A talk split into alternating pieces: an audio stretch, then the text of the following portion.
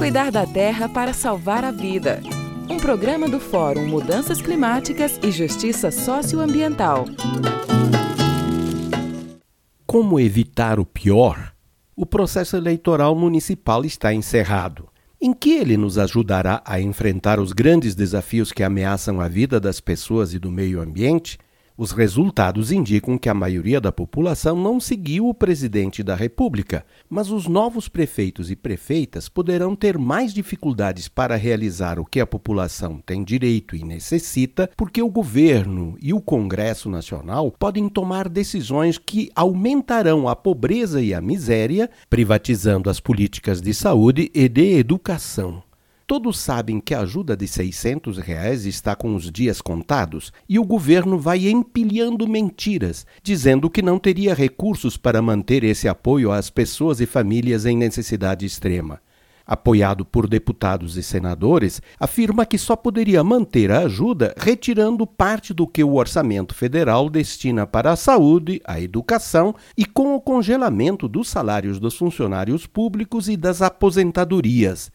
Com base nessas mentiras, estão tentando aprovar uma outra falsidade. A criação de um programa Bolsa Família aumentado, passando dinheiro aos empobrecidos para que comprem os cuidados da saúde e os custos com a educação.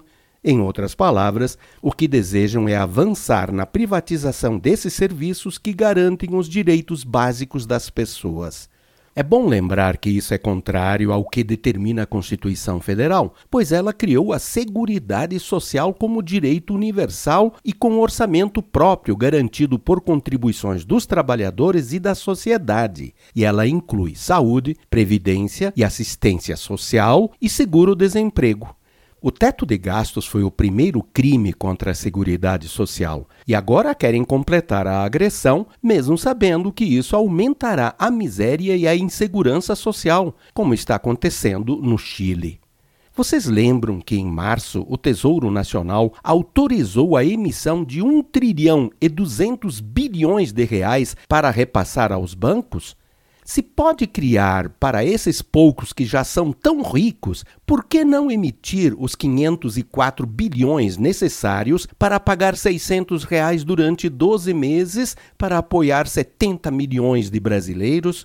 Precisamos da união de todas as forças políticas e sociais comprometidas com a justiça social para mobilizar a sociedade e impedir que avancemos na direção do pior.